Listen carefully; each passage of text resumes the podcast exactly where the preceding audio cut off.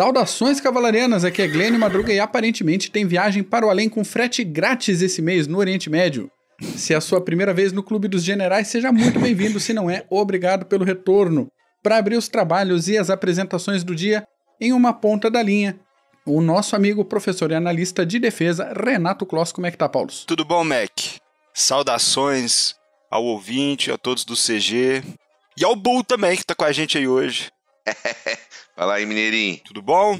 É nóis. Pois é, na outra ponta, nosso veterano de CGCasts, membro fundador disso aqui e atual analista de defesa do Ponte Preta Gorilas, Daniel Ibarra. Fala, Bull. Tudo bom, Mac? Fala, Mineirinho. Tudo Opa. bom, pessoal? Tamo aí pra falar do, da viagem sem volta da Pocolo do Capeta do Soleimani. Do pacote, o pacote que foi enviado pro. É, mas assim, ele foi enviado em vários pedaços, né? Vão ser, vão ser várias. A, a FedEx vai ter trabalho, vai ter que, entendeu? Ficar enviando um pedaço por vez pro colo do capeta, mas ele se vira. Agora eu não sei, ele merece 40 virgens? É, Ele, não sei, como é que é? Ele entra, ele entra no, no, no protocolo? Então, mas tem aquela coisa, né? Eles di- dizem por aí, e aí eu vou ser bem sincero com vocês, eu ouvi falar isso, e não me lembro da fonte agora, então é uma, é uma- uma básica punhetação, de que quando eles traduziram o Alcorão ah, do, do seu idioma original, que eu também não sei qual é, ah, parece que esse negócio de 70 virgens era, na verdade, 70 quilos de fruta seca. Ah, é 70, eu falei 40, é 70. Fruta é seca. 70, ó, você já quer diminuir a- as frutas secas dos Ah, caras, né? Os caras já vão ficar loucos Então, comigo. cara, de repente o pessoal que se mata lá achando que vai encontrar 70 virgens, vai encontrar Acha um 70 saquinho de quilos tâmaras. de tâmaras ou de damascos, ou de Pêssego seco. Uva passa. pêssego seco enfiar no cu. Essa colinha. Ah, Puta que o pariu. bom, Mas ele não encontrou ninguém não, viu? Eu É. falei, tá indo por pedaço ainda, não deu pra, pra repor o menino, não. Tá indo igual o tweet, né? 140 caracteres de cada vez. tá indo via FedEx. É, Gente, o assunto dessa semana é, veio porque o nosso então citado general iraniano Qasem Soleimani foi despachado para o além por ordem do presidente Laranjão e segundos depois já começou uma guerra de discursos seguida de uma batalha de memes por toda a internet. Teve nesses últimos dias desde o Colin Kaepernick dizendo que o ataque foi um ato de imperialismo americano, teve um monte de gente chamando Trump de terrorista. Teve comemoração no Iraque, teve choradeira no Irã, teve velório com o corpo do Soleimani sendo transportado por uma enorme caminhonete americana. Tem gente sofrendo por antecipação porque, de alguma maneira obscura, essas pessoas sabem que a Terceira Guerra Mundial finalmente vai começar. E esse pessoal, curiosamente, é o mesmo pessoal que falou da Terceira Guerra Mundial na eleição do Laranjão. Depois falaram em Terceira Guerra Mundial nas negociações com a Rússia depois nas negociações com a Coreia do Norte e até agora nada de Terceira Guerra Mundial. Mas vamos citar aqui quem foi o Soleimani por linhas altas, porque o assunto de vocês está muito melhor do que o meu. O Soleimani iniciou a carreira militar em 1979, durante a Revolução Iraniana, e teve seis semanas de treinamento só antes de ir para o combate. Durante a Guerra Irã-Iraque, ele teve destaque suficiente para ser chamado de herói nacional e ganhou ainda mais destaque comandando operações atrás das linhas iraquianas, e nos anos seguintes alcançou funções de liderança que permitiram a ele ampliar a influência do Irã no Iraque, principalmente apoiando grupos que faziam oposição ao Saddam Hussein. Depois do ataque de 11 de setembro de 2001, que curiosamente vai em breve fazer 20 anos e eu tô me sentindo velho agora nesse momento, os americanos chegaram a buscar o apoio do Soleimani para definir alvos estratégicos no Afeganistão. Mas já no ano seguinte, o Irã foi classificado como parte do chamado Eixo do Mal. A partir deste ponto, o Soleimani trabalhou para ampliar ainda mais a influência do Irã na Síria e junto com outros aliados. Segundo diversos analistas, se não fosse o Soleimani, o Estado Islâmico teria sucesso em toda a região, inclusive no próprio Irã. E agora ele não era somente um herói, mas um mártir vivo da revolução. O sujeito era, de fato, um combatente carismático e eficiente, um grande tático, um estrategista de respeito, um sujeito que falava tranquilo, que decidiu continuar em combate em vez de seguir a carreira política, mas também foi o homem que organizou, por exemplo, entre outras situações, um ataque contra um centro judaico na Argentina em 1994 que feriu 300 pessoas. Atualmente ele era chefe do corpo da Guarda Revolucionária Islâmica do Irã força esta que operava há alguns anos no Iraque e na Síria. Apresentado rapidamente o homem, um fato inicial é o seguinte: os Estados Unidos não se bicam com o Irã desde que o Irã era a Pérsia. Mas como a situação chegou nisso, e agora eu abro para vocês o que, que aconteceu nos últimos tempos para chegar à situação internacional do Trump mandar um drone Reaper MQ-9 buscar o Soleimani lá em pleno aeroporto internacional do Iraque. Olha, eu tenho um nome para você. Manda. Barack Hussein Obama. Foram oito anos de governo Obama, onde terroristas do, do calibre do Soleimani tiveram a cabecinha coçada por ele e onde ele pôde agir da maneira que ele quisesse, como ele quisesse. Uh, reforçou o Hezbollah a ponto do Hezbollah ser um, um governo paralelo dentro do próprio Líbano. Uh, aquele acordo espúrio que o, que o Trump cancelou assim que ele entrou no governo com o Irã deu ao Irã uma puta margem de manobra e muito dinheiro.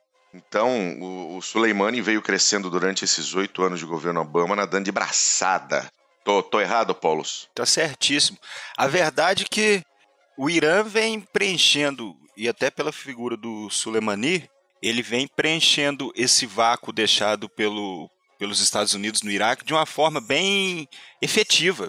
Então, principalmente nesses últimos anos, o que os Estados Unidos deixaram de, de fazer ou falharam ali, o Soleimani, junto de seus tentáculos, vale lembrar que ele é o pai da geopolítica iraniana na região, acabou preenchendo e, e, e se estabelecendo no Iraque.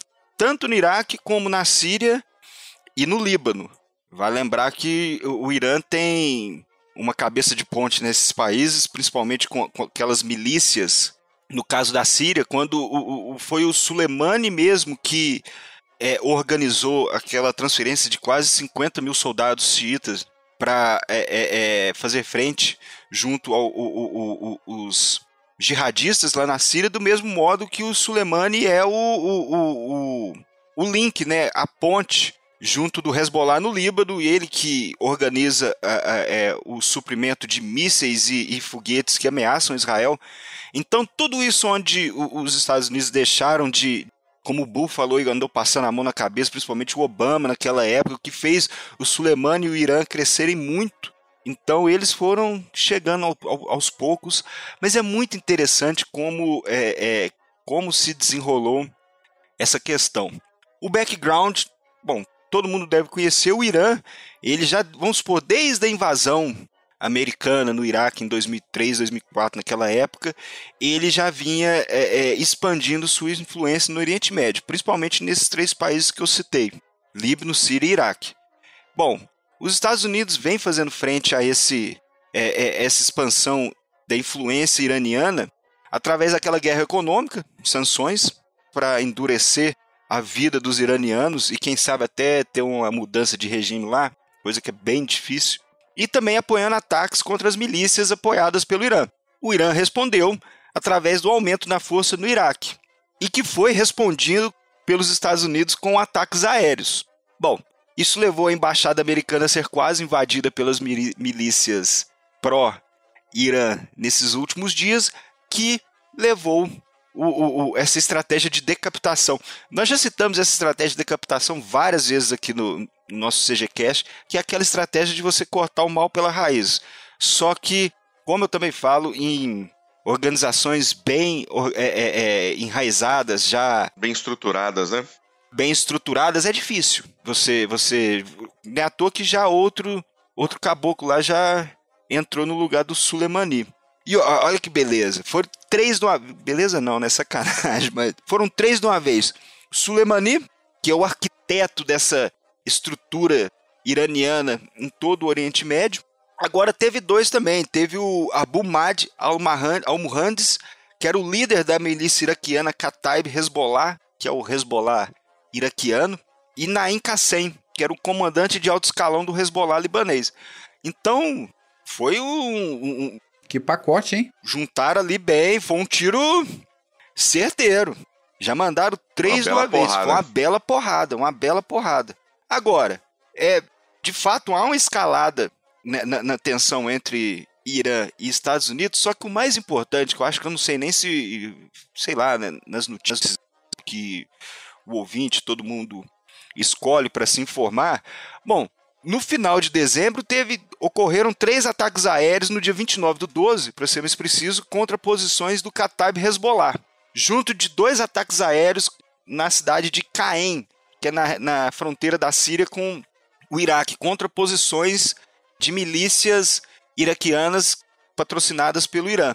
Isso foi uma resposta ao ataque do dia 27 do 12, quando milícias pró-Irã também atacaram a base K1, perto de Kirkuk, onde mataram um americano e feriram quatro. Então, isso é apenas a escalada do que estava acontecendo desse final de ano até tentar invadir a embaixada e que levou os Estados Unidos a acabar com a farra de uma vez matando o Qassem Soleimani. Agora, nós, se a gente sentar e perceber todo, toda essa escalada, desde da, da, do ataque das bases em Kirkuk até antes, vale lembrar que o Irã, no meio do ano, atacou as linhas internacionais, é, as linhas marítimas de, de transporte de commodities petróleo, e petróleo no Estreito, Hormuz, né? no Estreito de Hormuz. Eles atacaram, derrubaram um drone americano, lembram? Em junho, julho, eu não lembro. Uhum, Depois sim. atacaram as bases sauditas, porque até agora ah, foi o Irã. Porra, lógico que foi o Irã. Quem que vai atacar a base daquele jeito? E atacaram de uma forma bem inovadora. Eles atacaram não para destruir, mas apenas para danificar. Então eles conseguiram, numa atacada só, cortar pela metade a produção de petróleo na Arábia Saudita. Só que lá a produção de petróleo é redundante, então é só você diversificar ali eles possuem formas de diversificar, eles precisam correr atrás, mas existem outras refinarias lá. Mas esse ataque mostrou até um, um, um aumento na tolerância ao risco do Irã, que ele estava aplicando a coerção. Nada mais é do que você fazer uma ação esperando que o, o, o seu oponente vai ver essa ação e vai esfriar um pouco as relações. Ó, o que, que o cara pode fazer? O que não aconteceu, né? Então, se você for ver desde o começo do ano, essa relação entre Irã e Estados Unidos estava quente, numa escalada, começou aos poucos até o meio do ano, depois veio em setembro esse ataque nas refinarias e agora esse os Estados Unidos atacando as milícias pró-Irã no Iraque e o Irã também respondendo com elas, tentando invadir a embaixada. Já houve um, um, ataque de mísseis na Zona Verde, mas isso é, é, é, não é do Irã. Isso é das milícias que querem fazer alguma coisa lá na área e jogar os mísseis. Agora pergunta que não quer calar: o que irá acontecer? Bom, ninguém sabe o que vai acontecer. Quem sabe o que vai acontecer a porra do futuro? Ninguém sabe. O Irã pode muito bem, tem várias opções. A única coisa que nós sabemos é que será um ataque, vai ocorrer uma resposta, porque senão eles vão ser, é, senão vão ser, eles vão ser declarados bundões do ano. Vai ocorrer uma resposta, só que vai ser um ataque efetivo e que não cause um confronto direto com os Estados Unidos. Então, esse é o, vamos supor, se você for fazer uma análise preliminar disso, é de, o Irã já está quebrado por causa das sanções. Então, ele não, não, não, tem capacidade de entrar num confronto direto, ainda mais com os Estados Unidos seria é, é, mais desigual ainda que o Japão fazendo frente aos Estados Unidos no seu auge é, é, é, industrial, não tem cabimento.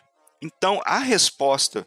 Eu queria comentar o seguinte, né? Porque sem dúvida não vai ser uma resposta franca e aberta com, com forças uh, militares, vai ser uma resposta uh, muito provavelmente através de, de, de, outros, de outros países da região do Golfo, talvez até o Iêmen, onde eles estão muito forte, suprindo bastante os, as forças iemenitas.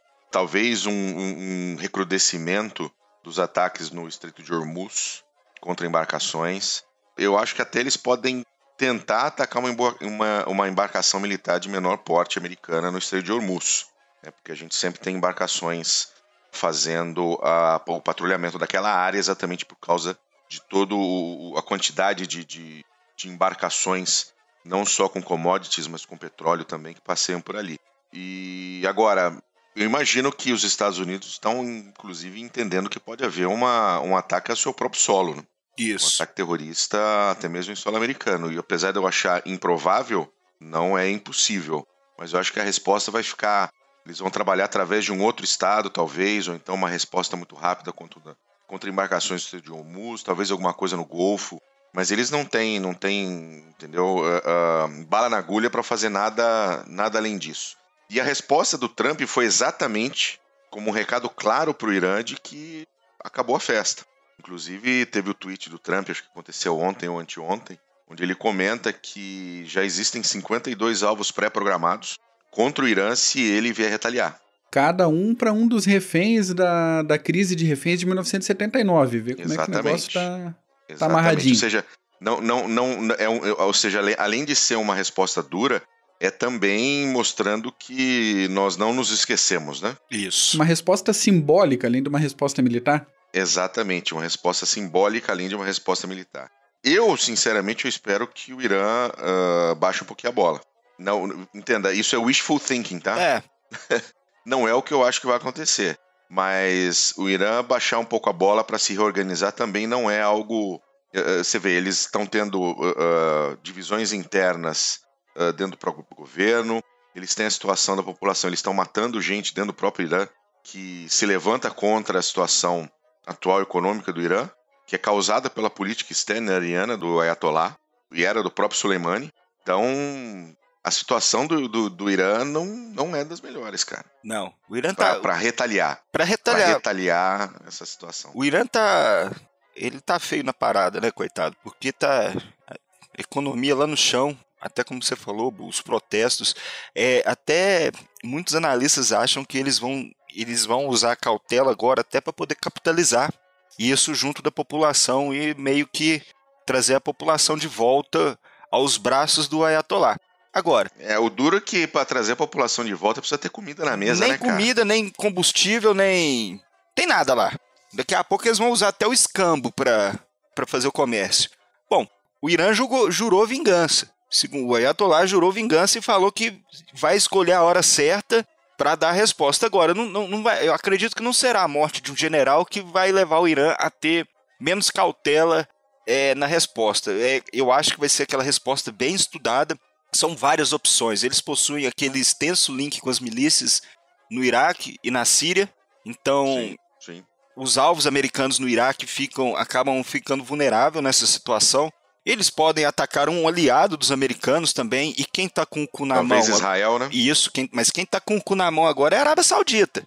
Porque ah, é, muita gente fala, pô, quer levar a Arábia Saudita. É muito fácil levar a Arábia Saudita para a era pré-moderna. É só atacar, da mesma forma que atacou as refinarias com drones, ataca as usinas de dessalinização.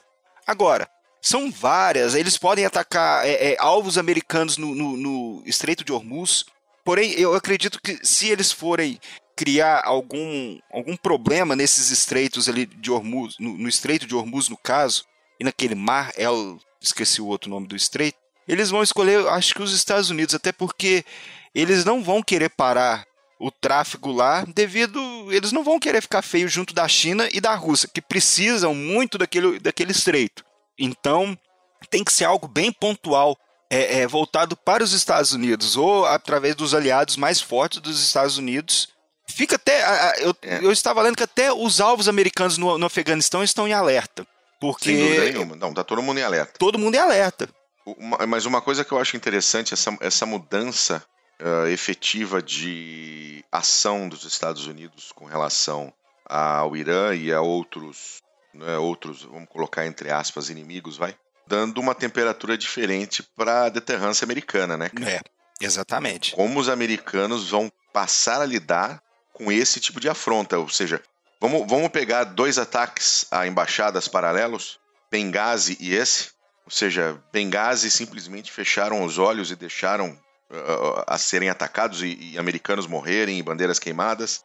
E esse ataque contra a, a, embaixada em Bagdá uh, levou uma resposta muito rápida militar americana para defender a embaixada. Ah, eles já viram que já, já, já se ferraram aquela vez e não vão Bobe... Não, Até o Trump vai... falou que o, o, papel dele é proteger é, é, os americanos, proteger as embaixadas, proteger os diplomatas. Até foi esse o ponto que ele falou. E isso é um recado também, paralelamente, à Rússia e à China. Isso.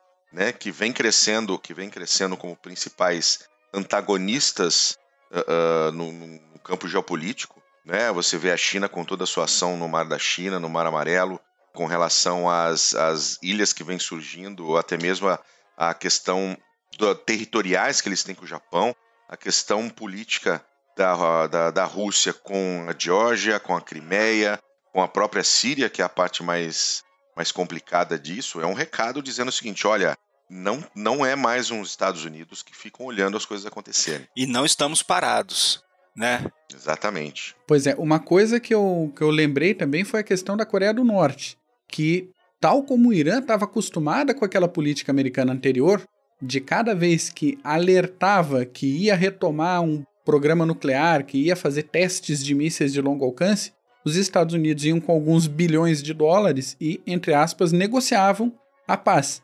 Financiavam os caras lá, seja para financiar o terrorismo via Irã, seja para financiar alimentação até na Coreia do Norte, mas a saída sempre foi jogar um monte de dólar na cara do, do pessoal.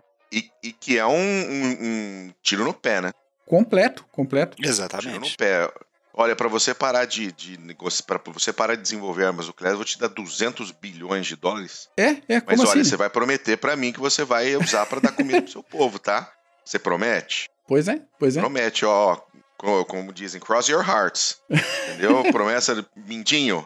Vamos cruzar mindinho? Ah, tá que pariu, né? Cair no conto, Pois né? é, e essas últimas semanas aí o Kim Jong-un tava assim, ah, meu prazo de acordo para não testar mais armas tá acabando, eu vou testar mesmo que se lasque.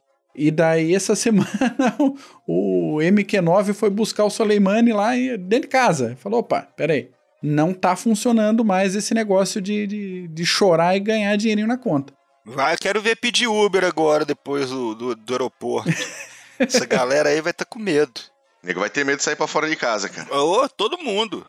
É, é, é isso que tanto o, o, você e o Mac falaram. Voltou, voltou ao palco é, é, essa política, principalmente agora a, a Coreia do Norte, que está é, o Trump se, jun, se, juntou com o Kim Jong-un, mas agora está meio que não. Eles falaram besteira, agora nós vamos ter, é, continuar testando é, as armas. Isso é um, um recado também para eles, falando: olha, é, fica andando fora da linha do que nós discutimos e tem a chance de, se você bagunçar comigo, eu te bagunçar também. Isso é uma forma de. É, é aquela forma de dissuasão é, é bem conhecida. Não faz nada, não, que você tá vendo. Como o, o, o Marco, né, né, Mac, falou aquela da palmada. Sim. Te dá uma palmada na criança, a criança não vai fazer mais nada depois com medo. Isso é a mesma coisa. Agora, quem tá com medo nisso tudo? Arábia Saudita, Israel, com certeza devido ao Hezbollah na sua fronteira do norte. Agora, quem tá com medo também é o Iraque. Por quê? O Iraque depende muito dos Estados Unidos e do Irã para sua segurança, tanto interna como externa. Vai lembrar que quem fez frente ao, ao Estado Islâmico, aqueles safados filhos da puta, foram quem?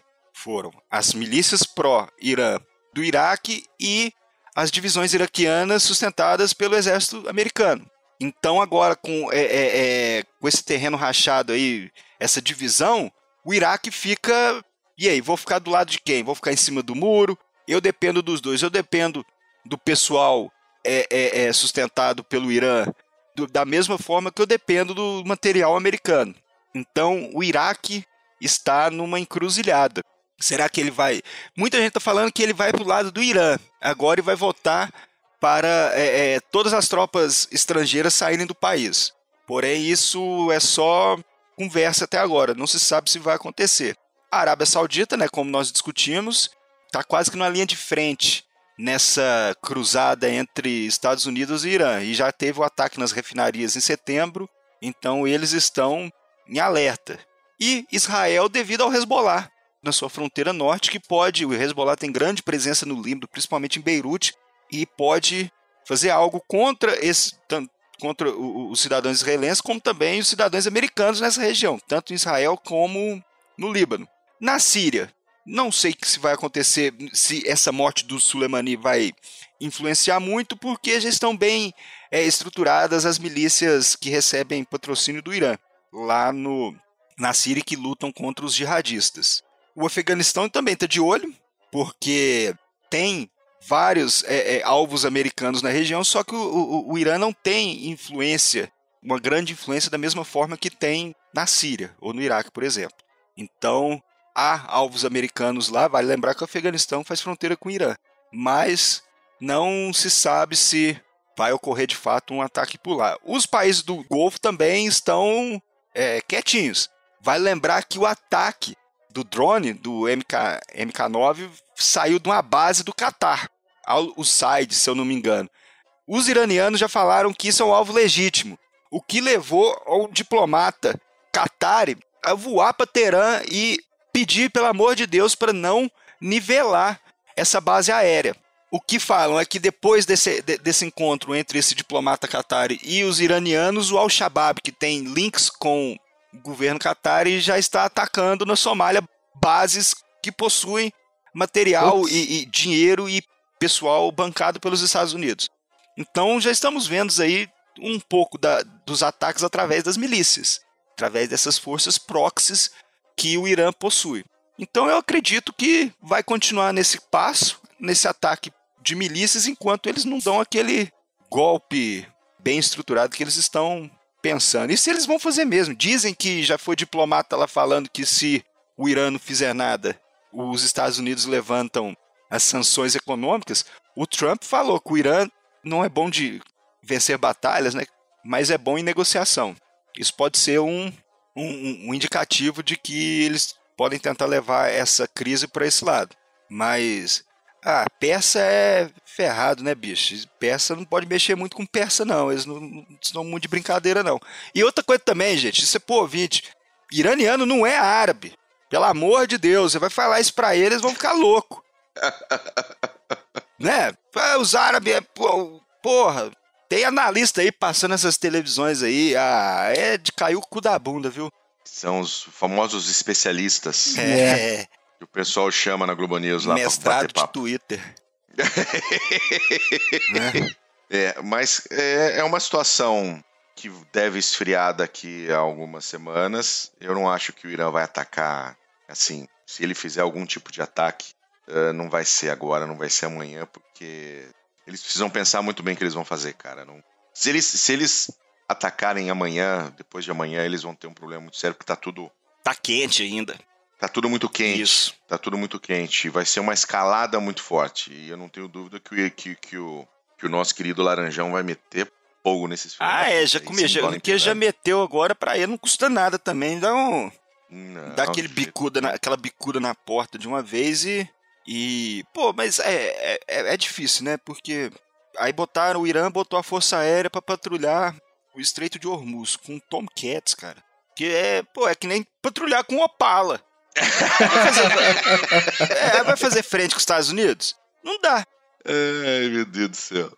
Não, não, de jeito nenhum. Mas ele tem que, ele tem que fazer algo com o que ele tem na mão, né? É. Ele tem que fazer algo que ele tem na mão. E a gente sabe que isso, agora, analisando, é, é um, pode ser um confronto assimétrico e geralmente ele vai bater onde os Estados Unidos têm deficiências.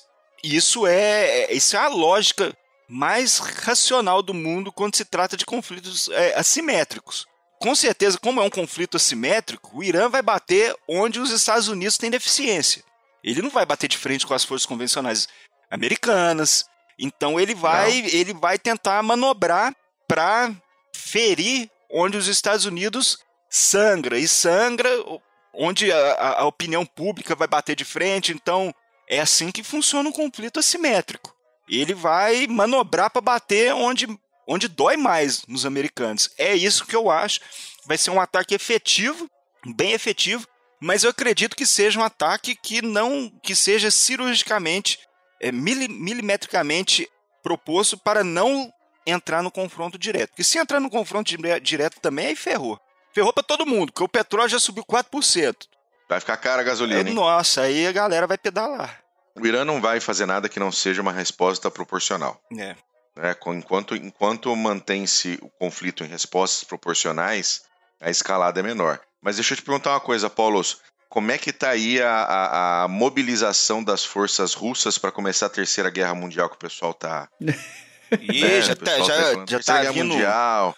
Já tá os, vindo... os, os, os, os meninos novos no Twitter falando e agora o Bolsonaro está na, no poder e nós vamos ter que lutar na Terceira Guerra Mundial pelo Trump. Como é que tá esse. Porra. Como é que tá o processo de. como é que tá o, esse processo aí de, de, de voluntariado forçado das tropas brasileiras, hein? Eu tô sabendo que a galera já tá jogando Call of Duty aí pra. Né não, Mac? pra ver se dá um gás lá, se for convocado. Porque É, já, um já, lá. já tá sabendo perto do xizinho lá na hora de matar. É, é- é quadradinho, tudo, ah, bicho, isso aí dá, dá uma tristeza danada. Aí um aí começa essa, essa comoção aí, terceira guerra mundial. Aí o outro, ai, começou o ano, terceira guerra mundial. A outra já deu dor de barriga, não sabe o que tá acontecendo. Ah, é, é, isso aí, é, a galera, o- o- o- a, a verdade é que tá acomodando, né? Ninguém. Quando foi que acabou a Guerra Fria? Já tem vai fazer, já tem 30 anos aí nas costas aí, então o povo tá. Perderam a noção. É, Perderam a noção, né? perderam completamente a noção. Perderam o, o, o, o- o- referencial. Então, pra tudo é bagunça. Mas é engraçadíssimo, cara. Você lê o Twitter é um negócio muito engraçado. Eu sei que você tá sempre no Twitter também. E, cara, eu, eu dou risada. Eu dou risada. Eu dou algumas- risada, aí pega esses. Tem o youtuber lá, aquele que imita Foquinha lá também, dando palpite, falando. Porra, é. É, a gente tem que refinar muita coisa lá, né? Tem que. Eu gosto muito do Twitter, cara, porque eu. Eu acho que é a linha de frente das da, da- notícia, né? Da informação, o primeiro local é lá. Mas que dá voz pra tanto bundão que eu vou te falar. É. Ô, tristeza. Cara, essa é liberdade de expressão. cara. é, Liberdade de expressão. Tá certo. tá certo, é bom, é bom que a gente Tá certo. vai tem refinando ter e tem gente bloco precisa- lá. É, não, e a gente precisa rir de alguma coisa, né? Tem, senão não tem terceira Ou de guerra alguém. mundial. Aquela do, do Call of Duty lá que o Mac tinha até botado lá é de, de, é de trincar, né? De trincar as bolas. Beleza, hein? Já joguei Call of Duty, então eu tenho uma noção. Ah, vai Eu joguei Call of tombando, Duty. O cara, não, o, cara, o cara não sabe nem destravar um, uma ponto .40, vai... Acha que Nunca vai, vi vai uma arma chegar. na vida. Se viu uma arma na Nunca vida, vi uma arma vai na fazer vida. xixi na calça. Assusta com o barulho. É. E Assusta, nunca viu mesmo. assusta. Tem uns bosta dele, nunca fui nem em museu pra ver essa. pra é, ver, né? É, é, militaria, essas coisas todas. Nem deve ter ido. Então, Terceira Guerra Mundial é mole, velho. Não, é o povo que quer a terceira guerra mundial sem muito barulho pra não incomodar os cachorrinhos. É, cala a boca, Bolsonaro. Exatamente. Como se Exatamente. Bolsonaro fosse. É, ô, ô, a guerra, vai pra guerra, Trump. Cala a boca, Bolsonaro. Sabe? É umas porra que. Pô, tá ficando. Tá, tá, tá emburrecendo. Fica difícil. Tá, tá ficando. Gente, então frustramos as expectativas de, de muita gente aí. Pelo menos a princípio não vai ter a Terceira Guerra Mundial com a morte do Soleimani Francisco Ferdinando do século XXI. E é isso. Agradeço, Paulus, agradeço, Bull. Obrigado por um episódio delicinha para começar 2020. Prazer, Mac, voltar aqui e falar com você de novo. Eu que agradeço ao Boa aí, né, Mac, que veio papear com a gente hoje. E pro ouvinte aí, pra tirar um pouco aí suas conclusões e compartilhar aí com, com quem conhece, que gosta do assunto, pra tentar entender um pouco o que, que tá acontecendo. Com certeza. E agora recado pro ouvinte, se você gostou desse episódio, acha que alguém mais pode gostar também, compartilhe o link, baixe o áudio, mande pro grupo da família, do trabalho. Seja criativo, se vire, espalhe por aí a palavra do Clube dos Generais. Se você concorda com a gente, manda uma mensagem em alguma das nossas mídias por aí. Se não concorda, manda também. Se achou que a gente tá falando groselha, fala isso pra gente. Dá like, dá dislike se você estiver vendo pelo YouTube. Manifeste-se e até semana que vem. Senhores, de novo, muito obrigado. Valeu, um abração, Mac, abração, menininho. Valeu, gente. Um abraço.